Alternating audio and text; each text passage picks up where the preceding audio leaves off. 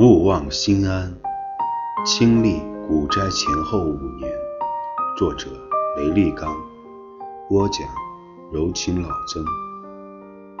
第三十五章：退阁间。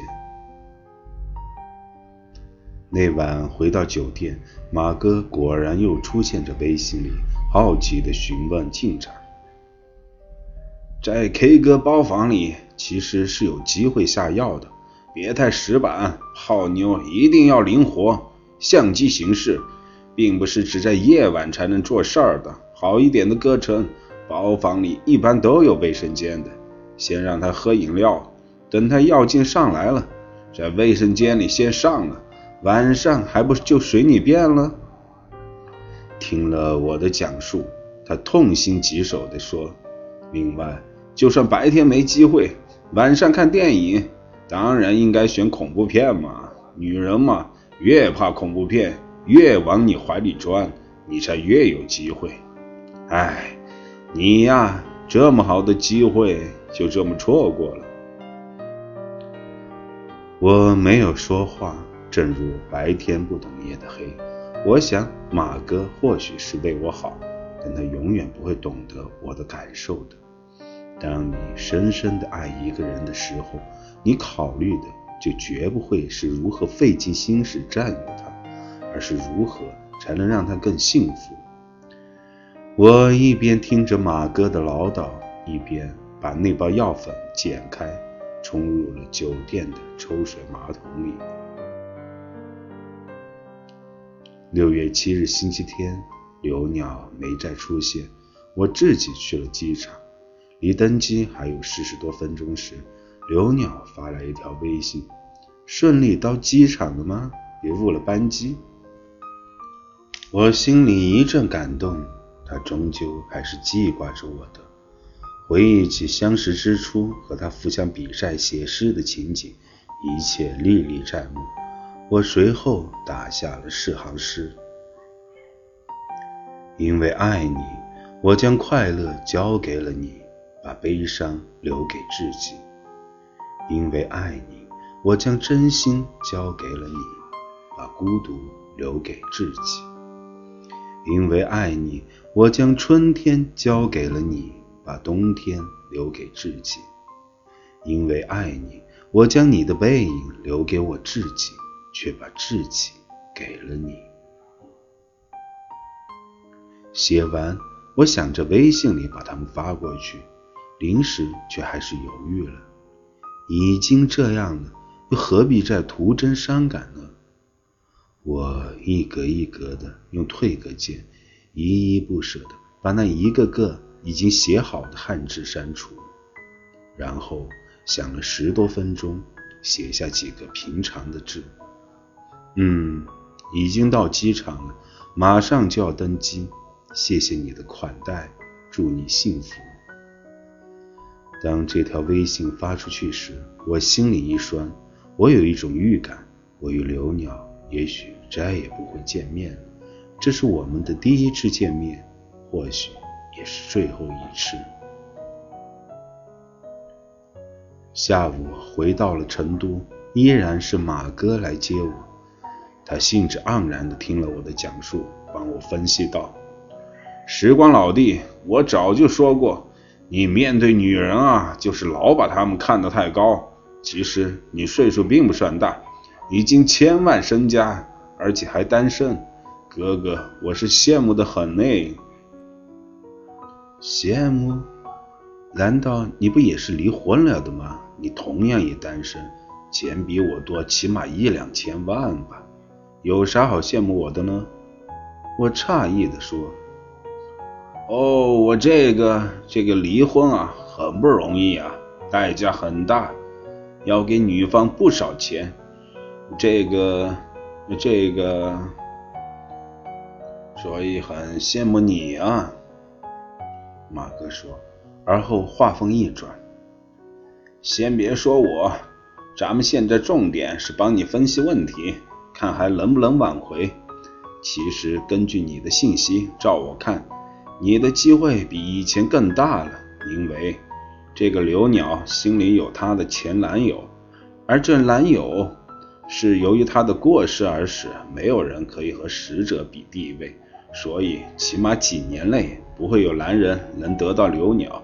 这就给了你一个大机会。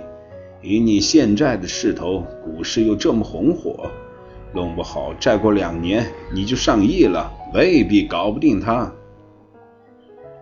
马哥这么一说，倒也让我心惊荡漾。是啊，身处大牛市，正是我们从事股票行业的人获得超常规发展的时期，什么奇迹都可能诞生，大干快上才是当务之急。如果说在去上海之前，我还略略有些想取钱出来在成都买一套别墅的话，那么从上海归来，我彻底放弃了短期内买别墅的打算，并做出了谨慎的动用融资资金的决定。我决心要趁着这两几年一遇的股市机会，尽可能实现超常规发展。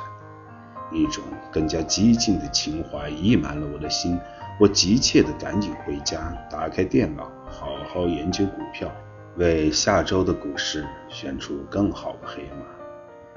于是那天回家之后，我首先删除了电脑里留鸟的那些照片，并拍摄删除过程的小视频。发微信给刘鸟，然后我就关起门来，全神贯注，从下午到深夜，潜心把所有的股票复了一遍盘。当时我的感觉是，一方面，此时的股市确实已经有了风险，但是风险主要在创业板，尤其是热炒的过分的互联网金融以及互联网教育等局部板块。对于这一类过分热潮的板块，我认为应当坚决规避。但另一方面，主板的风险并不特别大，理由在于，创业板的这波牛市虽然是2013年初就开始了，时间已经维持了两年多，但是主板牛市是2014年十月底才开始的，到2015年六月仅仅进行了八个月。历史上从未有任何一波牛市时间只有八个月，尤其是对应主板至二零一四年十一月之后如此巨大的成交量，更觉得八个月就结束是不可想象的。因此，我并不认为主板快到底了。有了以上战略看法之后，我拟定了几大策略：其一，为防止可能的风险。我坚决避开恶炒的互联网金融以及互联网教育等股票。其二，在主板中寻找可能补涨的品种。其三，立足于中报，对于中报可能高中转的股票继续持股。其四，考虑到创业板的互联网金融以及互联网教育等股票极有可能下跌调整，那么按照历史规律，当这一类股票下跌时，为了拖住创业板指数，主力极有可能启动华谊兄弟、中青宝等在2014至2015年一直横盘的创业板滞涨股票，来对冲热门股票的下跌。我反复掂量，以上战略对策应该算是比较稳妥的，充分考虑了创业板的潜在风险。根据这个策略，我拟定了下周的计划。卖出所有涨幅比较大的被恶炒的股票，换入主板里涨幅小的题材股，保持中报高送转潜力股票，并用融资加仓华谊兄弟和中青宝。六月八日，星期一，我开始把自己的账户和马哥的账户按照计划有条不紊地进行了操作，并且不断的融资买进华谊兄弟。基本上每个账户都融了最高可融资金的百分之五十来买华谊兄弟。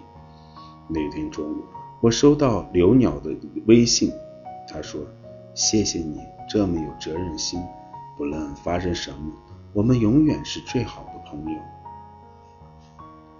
我说：“那么你就永远别对我说任何客气话了。”刘鸟回过来：“好的。”另外。我想在你操作的那个账户里追加点资金，明天我就要回巴黎，目前可以转一百万进来，到七月份，法国我有个酒庄的股份要售出，到时候换汇后，我再追加更多资金。辛苦你一直帮我理财下去，好吗？我没多想，说好的。正好我昨天深夜研究发现了一只超级潜力牛股，它完全可能重现乐视网的辉煌。它就是华谊兄弟，你新注入的资金，我加上融资，全买它。中午一点前，刘鸟新转入的一百万就到账了，他的账户。在做完交件后，由二十万增长到了四十四万。在券商股上操作与我自己账户的操作大致同步。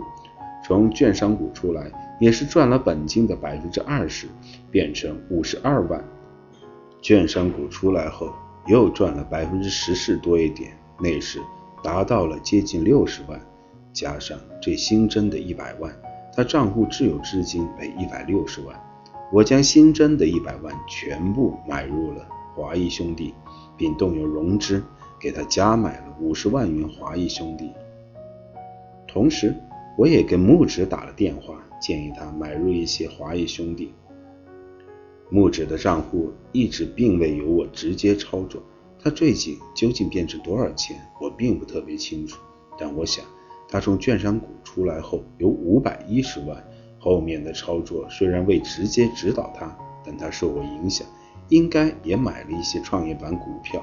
目前大致应该有五百八十万左右吧，估计可以融资五百八十万。由于不希望他冒太大风险，我明确建议他只融资买三百万市值的华谊兄弟。从二零一五年六月九日星期二起，华谊兄弟就开始迅速拉升，那天涨了百分之九。六月十日，甚至牢牢封死了涨停。无论是马哥还是木子，乃至我自己，都信心百倍的感到，我即将复制在中国交建上的奇迹。我唯一后悔的就是融资买少了一些。当时我做了一个比较，华谊兄弟和乐视网。都是创业板的权重股，历史上华谊兄弟比乐视网更牛逼。可是从二零一四年一月到二零一五年六月，整整一年半时间，在创业板许多股票翻了几倍的情况下，华谊兄弟仅仅上涨了不足百分之九十的涨幅，而同期乐视网的涨幅是四倍。何况华谊兄弟是正宗的阿里概念股。是根正苗红的互联网加影视文化题材股，是严重滞涨的创业板龙头。这么一比，越发觉得华谊兄弟简直打着灯笼也难找。只恨自己之前融资买少了，为何不在六月八日就直接融满资金去买华谊兄弟呢？因此，当六月十一日华谊兄弟进入震荡之后，我继续看好它。加之已经在它上面短短三天就有了百分之二十五的利润，使我有底气放胆一搏。于是，我采取先卖出担保品股票，而后打满百分之百融资额度的办法，继续买进华谊兄弟。但那时考虑到华谊兄弟三天就冲了这么多，短期涨得太快，可能会有洗盘，因此我并未将新增加的融资全部买它。而是拿一部分融资买进中青宝，这支票和华谊兄弟的走势有一定的联动关系，而且同样也是创业板股票里为数不多的滞涨了一年半的品种。用完全部融资额度后，我买回刚才卖出的担保品股票，有几只还付出了更高成本，才得以买回。马哥账户和刘鸟的账户，我也做了相同的操作。就这样，在上海执行后的亢奋中，这融资买入华谊兄弟后迅速获利百分之二十五的刺激下，在认为股市七月历来会炒中保，风险不可能太大的主观判断中，我不知不觉就又帮融资杠杆全部满上了。六月十二日，星期五，这一天，尽管指数只是很小幅的上涨。并且有许多股票开始下跌，但华谊兄弟经过一天的调整，再次拉出长阳线，大涨了百分之八。这次买华谊兄弟，我自己的账户在六月八日买了接近六百万融资市值，这一部分筹码从六月八日起，短短五天赚了百分之四十，利润达到二百四十万。六月十一日，我新增了八百万融资，继续买华谊兄弟和中青宝。这部分筹码到六月十二日收盘赚了百分之七左右，即五十六万。如此，我在从上海归来后，利用融资买华谊兄弟与中青宝，五天赚了三百来万。尽管我账户里是有资金所买的那些担保品股票，那一周涨涨跌跌的。互相抵消之后，并未实现盈利，但靠着华谊兄弟，我在那个周末收盘时依然达到了一千六百万的自有资金。马哥的账户也类似，在六月八日与十一日分两次追加融资，账户净资产从一千一百万做到了一千三百万。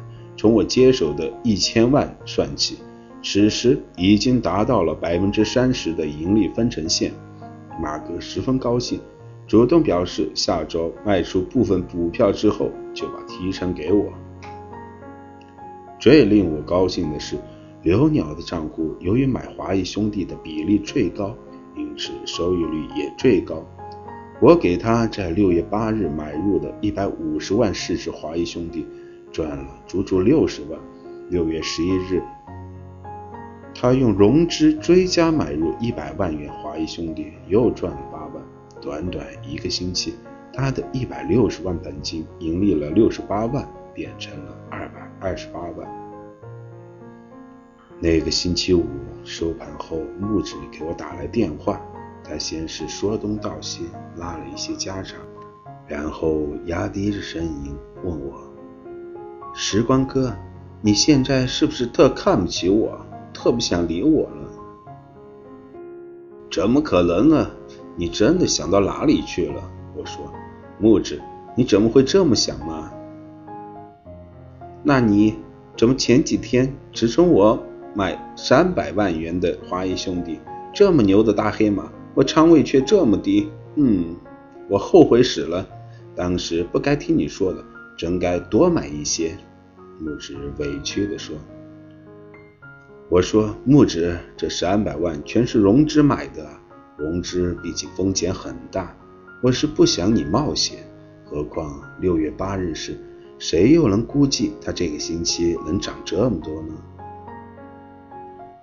可是你六月十一日加码买它，怎么也不跟我说呢？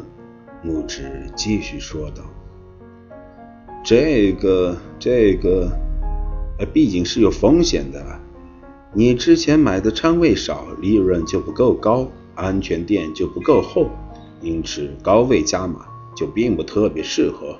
我说，说完，我突然想，木子怎么对我的操作细节这么了解呢？想来是马哥把我每天的操作都及时告诉了他吧。之后又嘟囔了好久。木子才不情愿地挂了电话。临挂电话前，他似乎有些犹豫，仿佛下了很大决心一般，说：“时光哥，星期天中午我单独来找你，你不要抱树老马，好吗？”“好吧。”我回答。“木子找我干嘛呢？”我有些疑惑。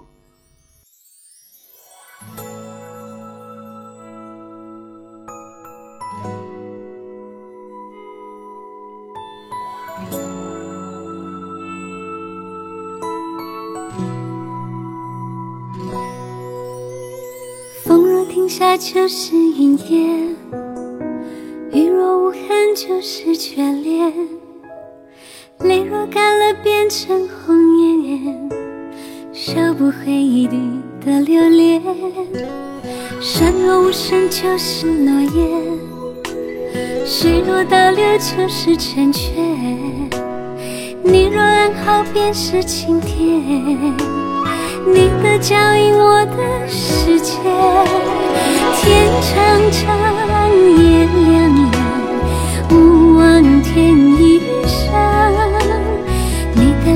去，落在我的心房，翻山越光阴半乡。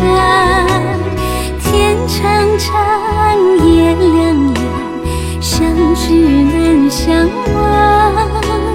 想念的字句，如岁月的行囊，把那往事连成香，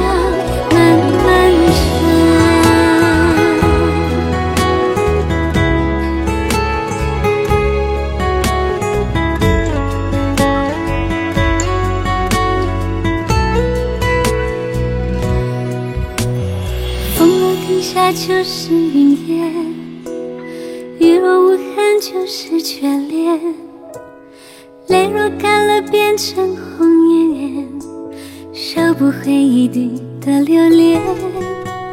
山若无声就是诺言，水若倒流就是成全。你若安好便是晴天。你的脚印，我的世界。天长长，夜凉凉，勿忘天一声。你的来和去，落在我的心房，翻山月光阴般香。天长长，夜凉凉，相知难相。念的字句，如岁月的行囊，把那往事连成香，慢慢香。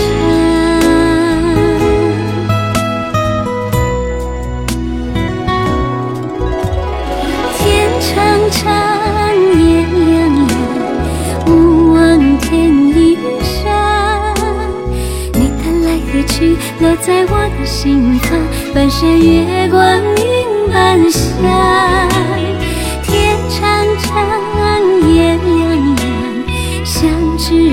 相望，相恋的字句，任岁月的行囊，把那往事